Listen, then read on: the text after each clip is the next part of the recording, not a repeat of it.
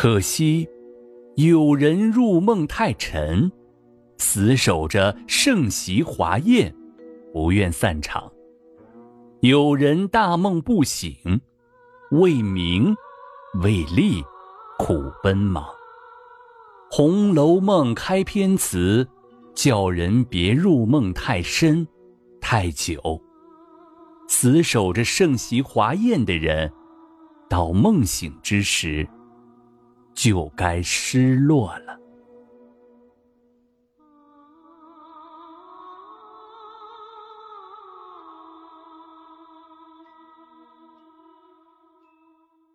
宝玉说了麒麟的来历，湘云拿出那个麒麟来，宝玉接过，说：“亏你捡了。”湘云说：“幸亏是这个，将来做了官，把印丢了就完了。”宝玉说。丢了印到平常，丢了这个我就该死了。袭人真来查，与湘云说了些离别情，回顾了多年的情谊。湘云取出戒指，赠给他。宝玉刚一插嘴，湘云就挖苦他见了林妹妹就不知怎样好了。袭人打断二人的话，求湘云帮他做一双鞋。湘云感到奇怪，贾府养着裁剪、针线两班人。为什么还要他帮做？袭人不便说被宝玉踢伤，只说身体不好，而宝玉的衣服鞋袜从来不让那些人做，只好拜托湘云。湘云说宝玉缴了他做的扇套，又叫他做鞋，他成奴才了。宝玉连忙赔礼。袭人说明是宝玉惹恼黛玉，黛玉脚低。湘云赌气说黛玉忌讳脚。就叫黛玉做。袭人又解释，黛玉体弱多病，去年一年才做了个香袋，今年还没动过针线呢。正说着，有人来回，兴隆街的大爷来了，老爷请二爷去会客。宝玉一听贾雨村来了，浑身不自在。袭人忙为他换会客的衣裳，劝他赶快去。湘云也劝宝玉，虽然他不愿考功名。也该常会会官场上的人，将来也好来往应酬，别光在脂粉队里混。宝玉动了气，赶湘云走。袭人劝湘云别在意，上次宝钗提过一次，他就把宝钗晾在这里，自己走了。若是林姑娘，岂不要哭死？宝玉说：“林姑娘从来不说这混账话。”二人笑着说：“这是混账话。”黛玉看了宝玉弄来的《野史外传》，上面许多姻缘都是由鸳鸯凤凰、玉佩金环等玩物撮合而成。湘云去了怡红院，她生怕宝玉也有个麒麟，与湘云来一段风流佳话，忙赶到怡红院，站在窗外偷听，正听到湘云劝宝玉与官场上的人会会。宝玉说：“林姑娘不会说这种混账话。”黛玉不由又惊又喜，又悲又叹。自己眼力不错，宝玉果然是他的知己，但自己气弱血亏，只怕难与久在人世，岂不是命薄？想着，不由珠泪连连，忙转身就走。宝玉出门，正见黛玉在前面走，似乎边走边擦泪，连忙赶上去问候。黛玉强作笑颜，说：“谁哭了？”宝玉说：“眼上泪珠未干。”还撒谎呢！抬手为他擦泪，他忙退后两步，说：“又动手动脚的，说话忘了情，也就顾不得死活。死了倒不知什么，丢下什么金又是什么玲玲，可怎么好？”宝玉又急了，问：“你还说这话，到底是咒我呢，还是气我？”黛玉深悔，又说了莽撞话，笑着说：“我说错了。”看你急得一脸汗，不禁伸手为他擦汗。宝玉瞅了半天，方没头没脑的说：“你放心。”黛玉怔了半天，问：“我有什么不放心？”宝玉叹口气，说：“你果然不明白这话，难怪你天天为我生气了。果然我不明白什么放心不放心。好妹妹，你别哄我。果然不明白这话。”不但我平日的心意白用了，连你平日待我的心意也辜负了。你就是因为不放心，才弄了一身病。假如想开些，也不会一天重似一天。黛玉如遭雷轰电击，只觉比自己肺腑中掏出来的还恳切，心中有万语千言，却又半个字也说不出来，呆怔怔的望着他。他心中也有千言万语，也说不出来，同样呆怔怔的盯着他。黛玉终于咳了一声，转身要走，宝玉忙拉住他，要一诉衷肠。黛玉拭着泪推开他的手，说：“你的话我都明白。”头也不回地走了。宝玉出门慌张，忘了拿扇子，袭人拿了送来，见二人如此缠慢缱绻。远远站下，见黛玉走了，宝玉还站着发呆，就走上前去。宝玉却一把拉住他，说：“好妹妹，我的心事从来不敢说，今天我胆大说出来，死也甘心。我为你也弄了一身病，只有你的痛好了，我的痛才能好。”袭人吓得大叫：“神天菩萨，坑死我了！”敢是中了邪，还不快去会客？宝玉这才醒过窍来，涨红了脸，夺过扇子就走。袭人思量，宝玉定为黛玉入了魔，生怕二人将来犯下风流罪过，又无法劝阻，不由滴下泪来。宝钗走来说：“大毒日头底下出什么神？”袭人忙掩饰：“那里有两个雀儿打架，我看呢。”宝钗关心的问：“宝兄弟匆匆忙忙去哪里？”袭人说：“老爷叫他。”宝钗担心宝玉受教训，袭人说去会客，宝钗就埋怨客人不知趣。大热的天胡跑什么？又问起湘云在怡红院做什么，袭人说请他给宝玉做鞋。宝钗说出湘云的困境：自他父亲死后，他依附叔叔，他婶子为了省钱。什么活儿都是他亲手做，别看他表面上说说笑笑，背地里却常伤心落泪，抱怨袭人不体贴湘云。袭人这才知道湘云如此劳累，后悔不该请他做活。宝钗让袭人只管把宝玉的东西让针线上的做去，袭人说根本瞒不过宝玉，只好自己做了。二人正说着，一个老婆子跑来说是金钏儿好好的。跳井自尽了，袭人不觉流下泪来。宝钗忙奔向王夫人处。王夫人房中鸦雀无声，她自己独坐里间垂泪。宝钗在一旁默默坐下。王夫人问宝钗：“见了宝玉没有？”接着说：“金钏儿跳井死了。”宝钗这才问原因。王夫人说：“前几天他弄坏我的一件东西，我一气打他一巴掌。”撵他出去，想着气他几天，再让他进来。谁知他气性这么大，就投井死了，岂不是我的罪过？宝钗安慰他：“姨娘是慈善人，才这样想。多半不是他跳井，可能是他在井边玩耍，不小心失足落井。纵然是他生气投井，也不过是个糊涂人，不值得可惜。”王夫人说。话虽如此说，到底我心中不安。宝钗让王夫人多赏他家几两银子，就算尽了主仆之情。王夫人说已赏他娘五十两银子，还想送他几套像样的衣裳装殓。想起黛玉有几件新衣，又知黛玉性子不好，正没处抓挠，宝钗就回去把自己的衣裳取来两套。宝钗回来，见宝玉坐在王夫人身边落泪。王夫人正说他什么，见他进去就住了口。宝钗已猜出几分，把衣服交明。王夫人叫来金钏儿的娘，又拿出几件首饰与衣裳一同赏给他，吩咐请几个僧人念经超度他。金钏儿的娘磕头谢了，退了出去。宝玉会过贾雨村，得知金钏儿含羞自尽，不由五内如焚，又让王夫人说了一番。正无话可说，见宝钗进来，就退出去。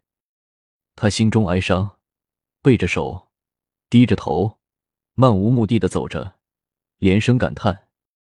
他信步进了大厅，忽然和一个人撞个满怀，抬头看，却是贾政，不由倒吸一口凉气，垂手恭立。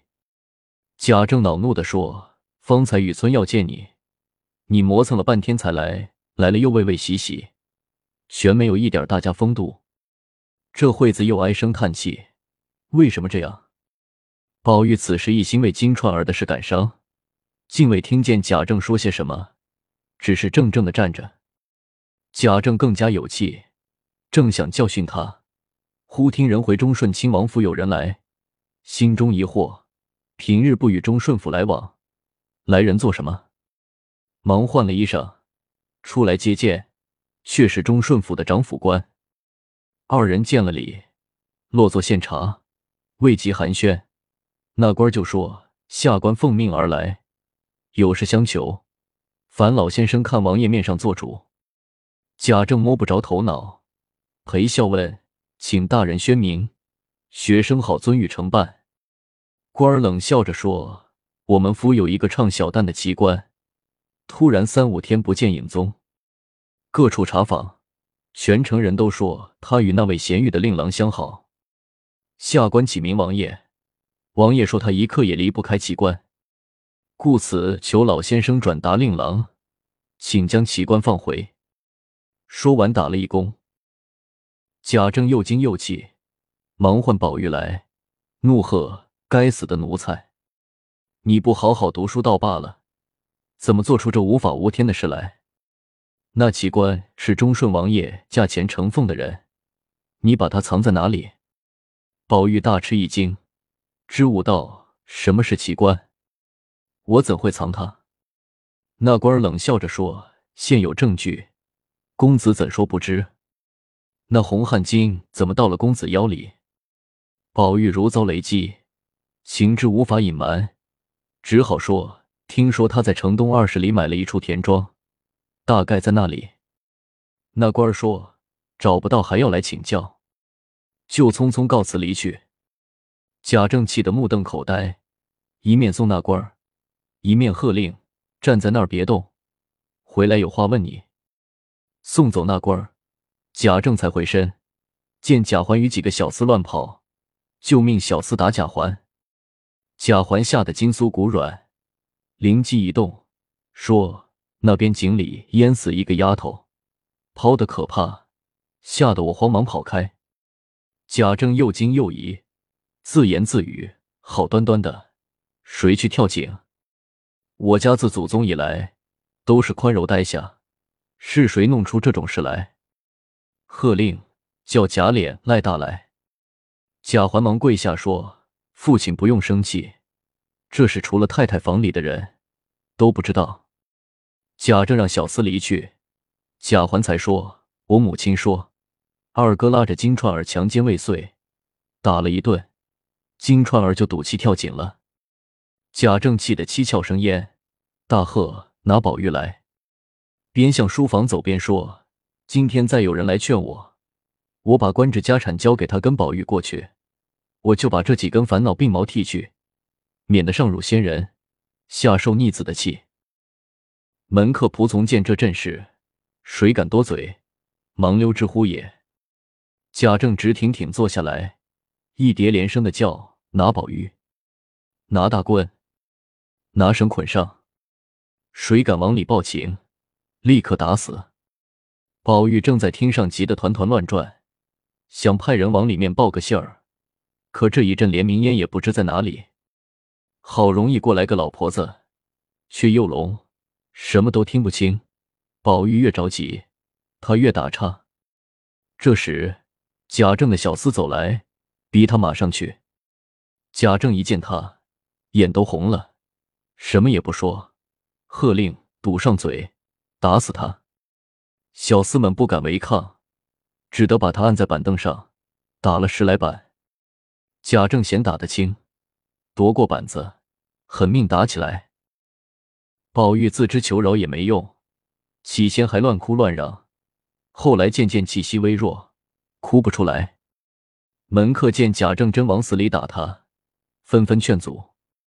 贾政大嚷：“都是你们平日把他捧坏了，还来劝解；明日捧得他是父是君，你们还来劝。”门客见他气急败坏，忙着找人往里报信。王夫人不敢惊动贾母，筋斗流星的赶来。贾政如同火上加油，板子下得更重。王夫人抱住板子，贾政说：“你们定要气死我才罢。”王夫人哭着劝宝玉：“虽该打，老爷也要保重。炎暑天气，假如老太太有个好歹，岂不闹大了？”贾政只怪王夫人平时护着宝玉，非要用绳子勒死他不可。王夫人抱住宝玉，哭着说：“我都五十岁了，才有这一个孽障。老爷要勒死他，我也不敢劝。先把我勒死，我们娘儿俩不如一同死了，到阴司也有个依靠。”贾政长叹一声，颓然坐到椅子上，泪如雨下。王夫人见宝玉脸无血色。绿纱内裤上尽是血迹，忍不住给他褪下裤子，见从大腿到屁股没有一寸好肉，哭一声苦命的儿，又哭起贾珠来。凤姐儿、妯娌、姊妹都赶来了，李纨跟着放声大哭，贾政的泪也如断线珠子般直滚下来。忽听窗外一声颤巍巍的声音：“先打死我，再打死他，岂不干净了？”贾政见老母来了。慌忙迎出来，上前躬身陪笑说：“大热的天，母亲怎么自己出来？有话叫儿子进去吩咐不行？”贾母止住步，厉声说：“我虽有话吩咐，可是我没养个好儿子，叫我跟谁说去？”贾政见母亲气愤已极，跪下说：“味儿的教训儿子，也是为的光宗耀祖。”贾母啐他一口，说。你说教训儿子是光宗耀祖，当初你父亲怎么教训你的？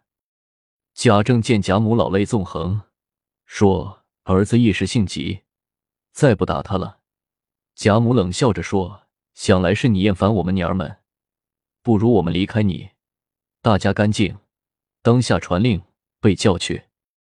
我和你们太太宝玉立刻回南京。”他又对王夫人说：“如今宝玉年纪小。”你疼他，他长大了为官做宦的，也未必想着你是他母亲了。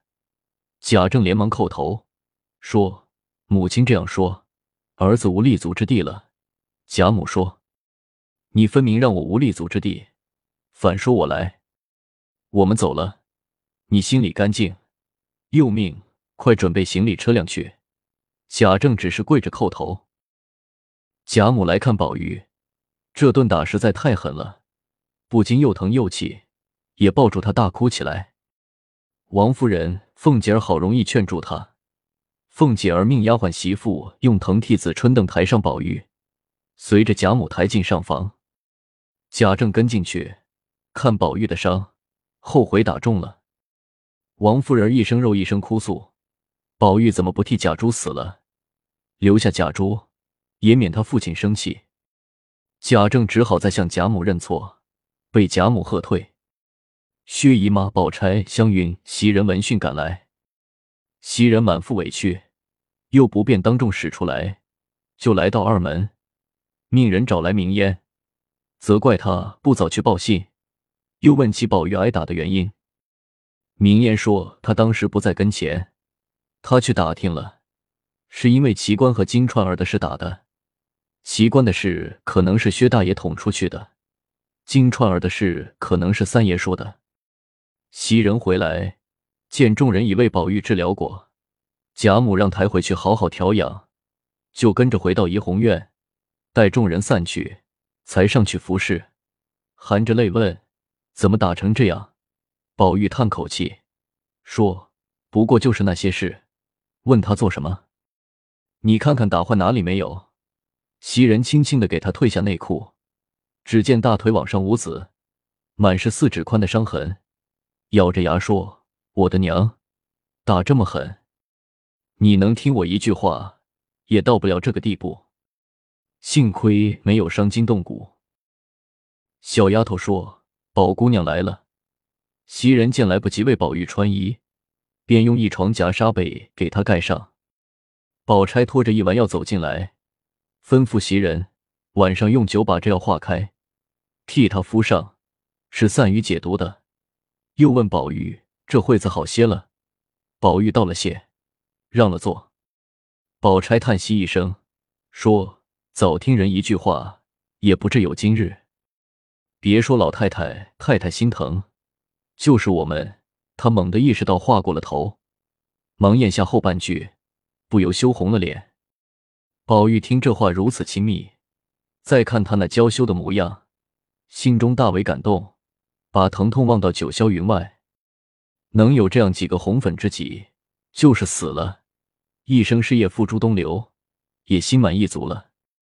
宝钗问起他挨打的原因，袭人把明烟的话学一遍，宝玉才知还有贾环从中使坏。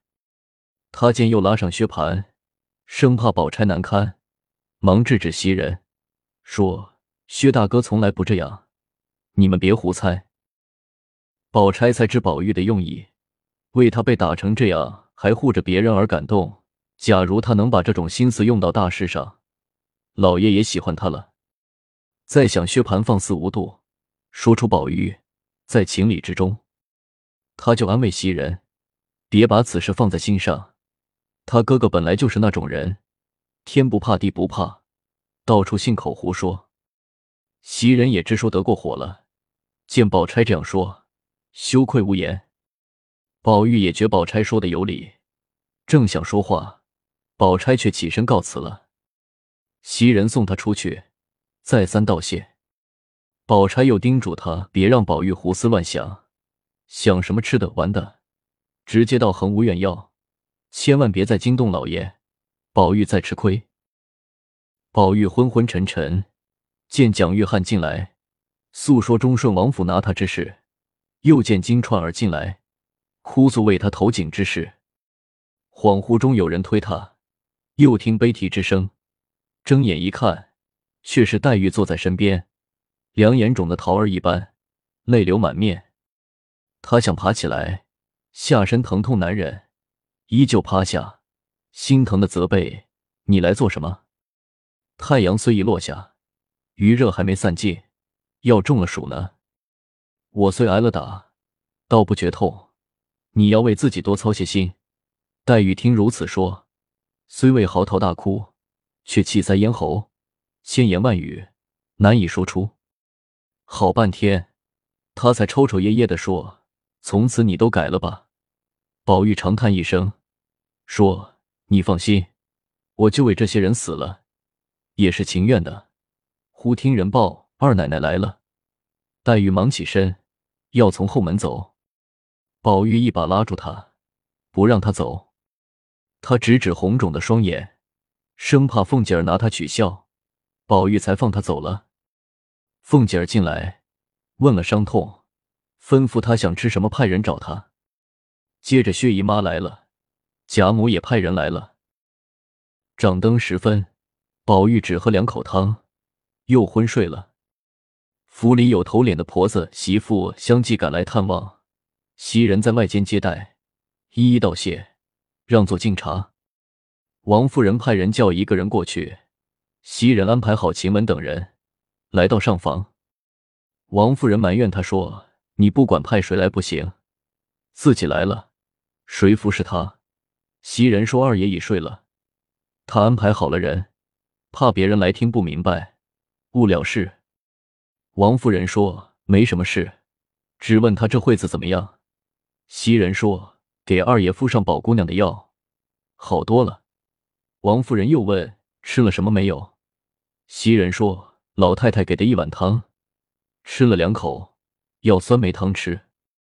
我怕激着他了，热毒散不出去，劝了半天，给他调了些玫瑰膏子吃了。他嫌吃烦了，不香甜。王夫人让彩云拿两瓶香露来。袭人接过看。”是三寸大小的玻璃瓶，上面是螺丝银盖，鹅黄色的尖子上分别写着木樨清露、玫瑰清露。袭人称赞：“好珍贵的东西。”王夫人说：“这是外国进贡的，你好好收着，别糟蹋了。”袭人正要走，王夫人叫住他，问：“我恍惚听人说，宝玉挨打是会儿在老爷面前说了什么？”袭人说：“我只听说是为二爷霸占着戏子，人家来找老爷要，老爷才打的。”王夫人摇头不信，肯定还有别的原因。袭人说：“别的原因我不知道，今天大胆在太太面前说句不知好歹的话，请太太别生气。”王夫人说：“你说就是了。”袭人说：“论理，我们二爷也得老爷教训，老爷再不管，不知将来做出什么事来呢。”王夫人念声佛说：“我的儿，亏了你也和我的心一样。”先是你朱大爷在，我是怎么管他？难道我如今倒不知管儿子？我已是五十岁的人了，通共剩他一个，他又生的单弱，况且老太太宝贝似的，他再有个好歹，或是老太太气坏了，那时上下不安，就惯坏了他。我常哭一阵，劝一阵，当时他好一阵子，过后还是老样。直到吃了亏才罢。假如打坏了，我依靠谁呢？说着，不由滚下泪来。袭人见王夫人悲伤，也不禁伤心落泪，说：“二爷是太太养的，太太岂不心疼？就是我们做下人的，大家落个平安，也算是福分了。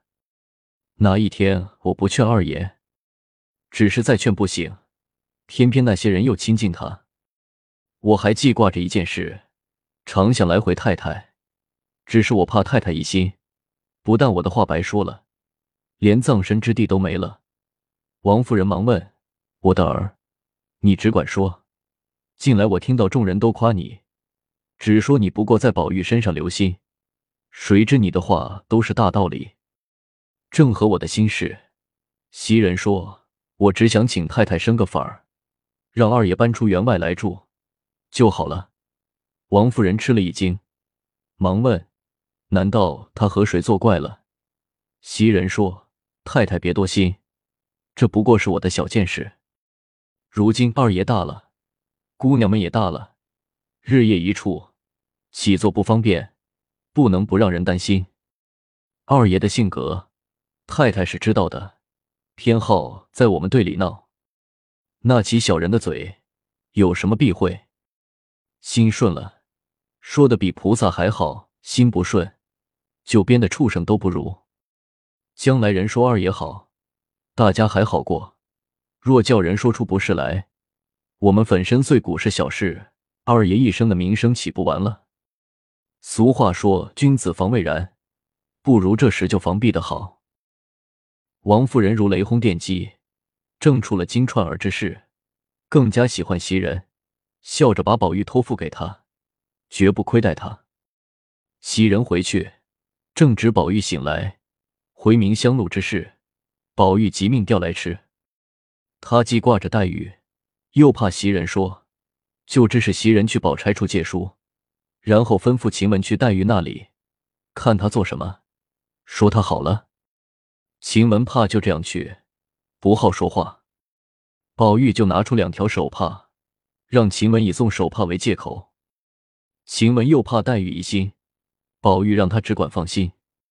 晴雯到了潇湘馆，见屋里没点灯，黛玉已睡在床上，问是谁？晴雯说：“晴雯。”黛玉问：“做什么？”晴雯说：“二爷让我给姑娘送手帕。”黛玉纳了一阵闷，方恍然大悟，让她留下手帕。黛玉拿着手帕。细想宝玉对她的关怀体贴，不觉神魂驰荡，心中掀起热浪，就命掌灯，研墨蘸笔，在两块帕子上题了三首诗，写出心中的缠漫幽怨。再想继续写时，觉得浑身火热，脸上发烧，对着镜子一照，见两腮通红，却不知正是病根。他拿着帕子睡下，仍在思索。袭人到了恒芜院，宝钗去她母亲那里了，只等到二更方回。宝钗回到母亲那里，薛姨妈也听说宝玉挨打是为薛蟠透露了宝玉和奇冠相好的消息。薛姨妈责怪薛蟠胡闹，连累宝玉挨打。恰巧此事并不是薛蟠捅出去的，就是性子跟他妈吵闹起来，宝钗就劝他不要这样，谁知反而惹恼了他，抄起一根门栓，要去打死宝玉，大家才干净。薛姨妈拉住他，让他先打死他，他就跟母亲大吵大闹。宝钗责备他不该这样，说的字字在理。薛蟠词穷理屈，无话可说，绞尽脑汁想出话来堵宝钗：“你不要和我闹，你这金地要佩玉的，见他有那玩意儿，自然处处护着他。”宝钗气怔了，拉着薛姨妈哭着说：“妈妈，你听哥哥说的什么话？”薛蟠这才知话说重了，赌气回房睡觉。宝钗满腹委屈，含泪别了母亲。回到房里哭了一夜，次日一早起来，也顾不得梳洗，去看母亲。可巧碰上黛玉，问他哪里去，他说家去。黛玉见他无精打采，两眼红肿，取笑说：“姐姐保重些，就是哭出两缸泪，也治不好棒伤。”宝钗虽听出黛玉挖苦她，但因记挂着母亲哥哥，也不回头。一直走了，黛玉立在花荫下，见李纨、三春姊妹及亲友一起一起的走向怡红院，正纳闷怎么不见凤姐儿，却见她搀着贾母，后面跟着邢夫人、王夫人、周姨娘一群人走来。故事未完，精彩待续。